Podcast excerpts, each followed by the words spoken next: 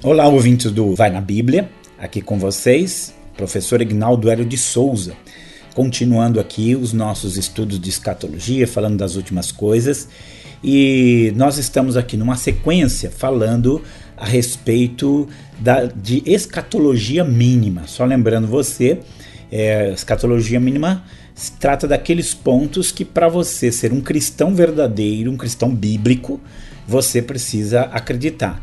É, por que, que nós trabalhamos nesse, nesse foco? Porque a gente vai desenvolver muitas coisas de escatologia e você tem linhas diferentes. Né? E dentro do contexto teológico, você aceita as linhas diferentes, mas há alguns pontos que você não pode aceitar. Uma das coisas que nós vimos no, no programa anterior foi que a primeira questão é que a história ela tem um ponto final. Então, a visão bíblica de história ela é uma visão universal é, em, que, em que toda a humanidade está caminhando numa determinada direção final. Há um ponto final para a história, é, rejeitando aquela teoria cíclica que nós vamos encontrar, é, inclusive na, na, em muitas religiões antigas e até filosofias antigas, no próprio Platão você vai encontrar isso. Mas o ponto que nós queremos hoje falar, né, depois tratado dessa questão de que a história tem um final, é, segundo ponto que é inegociável, se você quer ser de fato um cristão, é a respeito da volta de Jesus. Jesus vai voltar. E esse é um ponto que não dá para negociar se nós somos verdadeiramente cristãos, se nós cremos na Bíblia Sagrada. Jesus é, vai voltar. O fato dele não ter voltado ainda e, e, a expectativa toda que sempre existiu ao longo desses dois mil anos da história não são uma prova de que ele não vai voltar. Significa apenas que o seu retorno não, não aconteceu. É, quando nós lemos as Escrituras, o que, que nós percebemos? Nós percebemos que inúmeras profecias a respeito da vinda do Messias é, tiveram ali cumprimento. Então os, os judeus ficaram centenas de anos é, esperando o ungido, esperando o Messias. E a expectativa deles era muito grande. Você pode olhar quando você lê nos evangelhos, você vê aquela expectativa, por exemplo, da mulher samaritana, ela perguntando, né? És tu, é, quando o Messias vier, ele nos, ele nos ensinará todas as coisas, disse a mulher samaritana. Ou então, quando pergunta assim para para João Batista: És tu o Messias? Então você via que ao, ao longo da, da, jornada de Jesus ali, a, a questão da vinda do Messias era constante. Mas ele veio, mesmo que não tenham percebido, e os sinais da sua messianidade estão ali, são incontestáveis. Na, por ocasião da, do nascimento eh, e da vida, da morte, da ressurreição de Jesus, eh, dezenas e centenas de profecias se cumpriram. Então se tornou realidade. E da mesma forma como as profecias a respeito da sua, da sua encarnação, da sua primeira vinda, tiveram cumprimento, com certeza as profecias a respeito da sua segunda vinda, ela vai, ela vai acontecer, essas profecias vão se cumprir. E aí é onde nós temos o primeiro ponto aqui da gente analisar, que a volta de Jesus ela é constantemente declarada. Jesus disse inúmeras vezes que ele voltaria. Ele alertou os seus seguidores para estarem prontos. Ele falou para eles que eles tinham que estar como homens que esperam pelo seu Senhor. Ele comparou com noivas aguardando o noivo. Então ele faz uma série de figuras e, e às vezes declarações diretas, onde ele mostra claramente que ele vai voltar. Quando você chega no livro de Atos, e o livro de Atos ele tem uma importância muito grande em seus sermões, é porque ali é registro histórico. Normalmente a gente diz que uh, os, os, registros históricos eles, eles são apenas uh, eles não são normativos, eles são apenas narrativos, eles estão dizendo o que aconteceu. Mas quando você olha para as pregações dentro do, do livro de Atos, você percebe o que? Que ali está a fé dos discípulos, a fé que era baseada naquilo que Jesus disse e naquilo que o Espírito lhes trouxe entendimento e compreensão. Então, no livro de Atos, você vai encontrar também em muitos dos sermões a declaração de que Jesus ele vai voltar. Ele veio, morreu na cruz, ressuscitou e ele vai voltar. Desde o primeiro capítulo, né? os próprios anjos fala, falaram, né? Por que Galileus vocês estão olhando para o alto? Esse Jesus que viste subir, é, para o céu viste subir, ele vai voltar. é, assim como vestir. Então você percebe que a narrativa de Atos constantemente está falando sobre a volta do Senhor, né? que o Senhor vai voltar.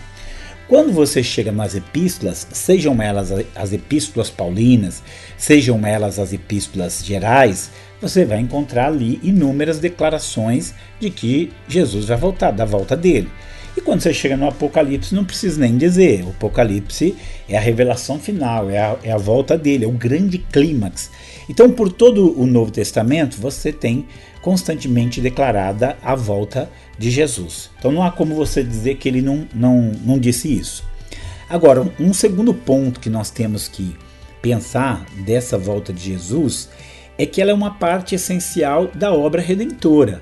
A, a obra redentora, embora ela tenha sido consumada lá na cruz, ela só vai ser revelada quando Jesus voltar. É, hoje nós temos um mundo que não, que não crê, hoje nós temos um mundo uh, que, põe em dúvida todas as declarações de Jesus, mas nós temos os seus seguidores que creem uh, exatamente naquilo que ele, ele disse. É, mas por que, que eles não creem? Porque o, a obra da redenção ela não foi ainda é, concretizada aos nossos olhos, revelada aos olhos do mundo. Então nós temos que pensar que isso vai acontecer quando Jesus voltar. É, pensamos aqui num trecho, talvez um deles, né, um entre muitos, de Filipenses 3:20, onde Paulo diz que a nossa cidadania está nos céus, de onde nós também aguardamos o nosso Salvador e Senhor, o qual transformará o nosso corpo batido para ser conforme o seu corpo glorioso. E você tem ali 1 Tessalonicenses 4, do 13 ao 18, você tem 1, 15, 1 Coríntios 15, dos 51 em diante, mostrando essa transformação dos nossos corpos, a ressurreição dos nossos corpos na volta de Jesus. Você tem, inclusive, é, ali já citado, né, Atos 3, 21, onde Pedro fala que os céus ia conter a Jesus até o tempo da restauração de todas as coisas. Então são inúmeras passagens onde você percebe que a volta de Jesus ela vai consumar essa, essa ressurreição. Quando você quando você pensa ali também em, em Romanos capítulo 8, do 19 até o 23, ele vai colocar esse aspecto da salvação que ainda está inconcluso. Né? A, ele fala assim que em esperança estamos salvos, que nós aguardamos a redenção do nosso corpo. Então a volta de Jesus, nós sabemos que ela está ligada à nossa redenção, à nossa ressurreição, a ressurreição dos salvos. E então toda a salvação de Deus se revela, revelará ali. Então vamos entender a volta de Jesus constantemente declarada e como um elemento essencial para a obra redentora. Então nós podemos dizer que a redenção plena, completa, ela, ela já está potencialmente realizada. Aqueles que creram em Jesus já experimentaram, morreram, é, morreram sem ver ainda a redenção do seu corpo, mas morreram redimidos. E, e, e, quando Jesus se manifestar, quando ele manifestar a sua glória, na manifestação da sua glória, nós veremos a, a, a salvação consumada. E não é só consumada nesse sentido de que nós seremos ressuscitados também, não. Se você lê a segunda epístola de Paulo aos Tessalonicenses, ou se você lê o capítulo 19 de, de Apocalipse, o que, que você tem ali? Você tem a manifestação de Jesus em sua vinda destruindo o poder do anticristo. Você tem ali é, o, o, o fim da oposição a Deus ah, com a manifestação de Jesus. Segundo Tessalonicenses 2, inclusive diz que ele destruirá o anticristo pelo, pelo esplendor da sua vinda, pelo sopro da sua boca. Então a sua vinda ela destrói o mal. Quando você olha também os texto, o texto de, de Daniel capítulo 2, onde você vê os reinos da terra ali representados naquela estátua, a pedra que vem sem a pedra que é cortada sem o auxílio de mãos, que é uma representação do reino messiânico, ela fere os reinos na sua, né, na sua base, os esmiuça, os destrói e cresce e domina todas as coisas. Então você vê que a volta de Jesus ela é o estabelecimento da redenção da história, da redenção plena. Nós vamos voltar a falar nisso aqui. Mas nós entendermos que a volta de Jesus ela é essencial para que o plano de Deus possa se mostrar completo. É, enquanto Jesus estava ali pregando e falando que era o Messias, mostrando o seu poder e a sua glória, uh, muita gente pôs em dúvida. Quando ele morre na cruz, então, a, a dúvida com respeito à sua messianidade foi plena. Mas quando ele ressuscita dos mortos e ele se apresenta àqueles que, que ele escolheu, que ele, que, que ele se manifesta, ah, tudo aquilo que ele disse e tudo aquilo que estava falado a respeito dele foi confirmado. Da mesma forma, tudo que nós pregamos a respeito de Jesus, quando ele voltar, estará ali sendo plenamente visível aos olhos de todos. E aí é onde nós temos que é, pensar que a nossa missão como igreja, além de pregar o ensino de Jesus, né, ensinando a guardar todas as coisas que tem mandado, todos os seus ensinos morais, além de, de nós falarmos do plano de Deus em Cristo Jesus, onde ele nos trouxe salvação através da sua encarnação, morte e ressurreição, também é parte integrante da nossa pregação, da nossa mensagem, dizer ao mundo que Jesus vai voltar. Você aí onde novamente a gente volta lá para o Atos dos Apóstolos e a gente vai ver que nas pregações deles eles falavam, ele vai voltar, ele é juiz dos vivos e dos mortos, ele vai voltar. Então a volta de Jesus também faz parte da nossa pregação. É como se o plano de Deus, como ele, ele está em suspenso. A hora que ele se manifestar, aí pronto, o mundo inteiro saberá que ele é o Senhor. O mundo inteiro saberá, saberá que tudo aquilo que, que, que ele disse dele mesmo, que foi dito dele mesmo, que foi revelado a seu respeito, é verdadeiro. Então nós como igreja de Jesus, nós temos que pregar que Jesus morreu pelos nossos pecados, ressuscitou o terceiro dia e que ele vai voltar. A igreja não pode abrir mão da pregação do retorno de Jesus. Pode ser que os detalhes nós discordemos em alguns pontos. Agora, que ele vai voltar, isso é certeza, isso, isso é inegociável. Jesus vai voltar. Agora, também é importante, um quarto ponto aqui, é falar de, uma, de um retorno literal, gente, porque você sabe que retornos não literais de Jesus muitas vezes foram propostos. Um dos mais famosos da nossa época aí é, são as testemunhas de Jeová. As testemunhas de Jeová elas dizem que Jesus já veio em 1914. E aí você pergunta assim, mas onde? Ah, ele veio, é, ele veio espiritualmente, ele voltou espiritualmente. Mas não foi isso que os anjos disseram. Os anjos disseram que ele ia voltar literalmente.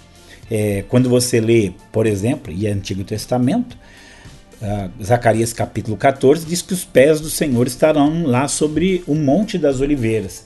Então nós estamos falando de um, de um retorno é, de um retorno literal. Eis que vem com as nuvens do céu e todo olho o verá. Então você, você entender que o retorno dele é um retorno literal. Não é simplesmente um retorno de condições melhores de vida ou é uma transformação do mundo, que o mundo vai começar a agir de uma maneira diferente. Normalmente, toda teologia liberal e toda teologia que não crê na Bíblia como palavra de Deus, ela tenta mascarar um pouco isso e vai fugindo. Talvez um dos casos mais curiosos seja do Ricardo Gondim. Ricardo Gondim foi um pregador muito bíblico, muito abençoado, mas ele foi cada vez mais se afastando de, desse padrão bíblico, até que ele chega em um determinado ponto onde ele fala que Jesus não vai voltar literalmente. Você pode encontrar aí no YouTube ele falando que Jesus não vai voltar literalmente. Ele, ele vai se apoiar em um livro do Jürgen Moltmann, né, Teologia da Esperança. Ele vai pegar uma, pegar uma frase lá, né, o, o, horizonte móvel da promessa e dizer que a promessa ela vai sempre se movendo. Então, quando você chega, pensa que chegou lá, foi mais para frente, foi mais para frente, nunca vai se cumprir literalmente. Não sei se o autor quis dizer isso, se quis errou, né? mas a Bíblia é clara em dizer que Jesus vai voltar. Então, esse é um, é, é, um, é um ponto que nós não podemos abrir mão. Jesus vai voltar literalmente a este mundo, porque ele disse que iria voltar literalmente. Uh, segundo, ele vai voltar de uma maneira repentina. O filho do homem há de vir na hora em que não penseis. Então nós temos que também ter é, em nossa mente essa, essa questão de que a qualquer momento ele pode voltar. É muito interessante que você vai olhando a história da igreja, e desde a igreja primitiva, é, você pega assim a narrativa ali de Hebreus, Hebreus, né, fala mais um pouquinho de tempo, aquele que vem virá e não tardará. E então a, a, expectativa da igreja primitiva da volta de Jesus era grande. Eles, eles acreditavam piamente que ele voltaria é, no, nos seus dias ali. E talvez essa, essa demora tenha levado muitos a pensar não, isso não vai acontecer. Mas, mas justamente é essa demora que vai caracterizar o retorno repentino todas as gerações que creram na Bíblia, né, com eficácia, elas pensaram no seu retorno literal e a qualquer momento. E você, ao longo da história, aí, você tem inúmeras pessoas que marcaram data. Às vezes não, não de uma maneira muito enfática, mas eles, olha, eu acho, assim, pelos meus cálculos, que Jesus vai voltar até tal data. Mesmo que isso não tenha acontecido, isso, como eu disse, não significa que não acontecerá. É, é muito curioso que, que Pedro, na, na sua segunda epístola, ele vai mencionar essa questão do retorno de Cristo, porque muita gente, uh, muita gente ele, ele colocava isso em dúvida, né? E, e Pedro e Pedro escreve assim, né? 2 Pedro capítulo 3, versículo 2: Para que vos lembreis das palavras que primeiramente foram ditas pelos santos profetas e do nosso mandamento, como apóstolos do Senhor e Salvador. Sabendo primeiro isto, que nos últimos dias virão escarnecedores, andando segundo seus próprios desejos e dizendo: Onde está a promessa da sua vinda? Então, esse sentimento é um, um sentimento real que vem, inclusive, no meio cristão. Isso é o mais é, trágico de tudo. Então, o, o Jesus mandou estar atento, estar sempre pronto, porque ele pode vir a qualquer momento. É igual a nossa morte, nós temos que estar pronto para ela. A, a, nossa idade não, não, não diz quando nós vamos morrer a nosso, nosso estado de saúde não diz quando nós vamos morrer. Então nós temos que estar sempre pronto. Então Jesus não disse quando ele iria voltar. Ele mandou estar preparado. Então vai ser repentino. Vai ser universal, é, visível a todos. Então esse é um, é um outro ponto que nós temos que entender. O mundo inteiro, o mundo inteiro vai ter que reconhecer que Jesus Cristo é o Senhor para a glória de Deus Pai. Filipenses diz, né? É, que todo joelho se dobrará e toda língua confessará que Jesus é o Senhor para a glória de Deus Pai. Pode ter muita discussão escatológica de quando exatamente isso vai acontecer. Isso não é o mais importante. O que importa é que vai acontecer. O, ele virá, diz Apocalipse, né? E todo olho o verá, até mesmo aqueles que o traspassaram. Então, ver, ver, ver a sua volta é, perceber a sua volta vai ser um negócio chocante para o mundo que não conhece, mas para aqueles que o conhecem não vai ser de um modo nenhum chocante. Mas entender que seu retorno é universal, porque ele é o Senhor de toda a história, o Senhor legítimo de toda a humanidade, o dono de tudo.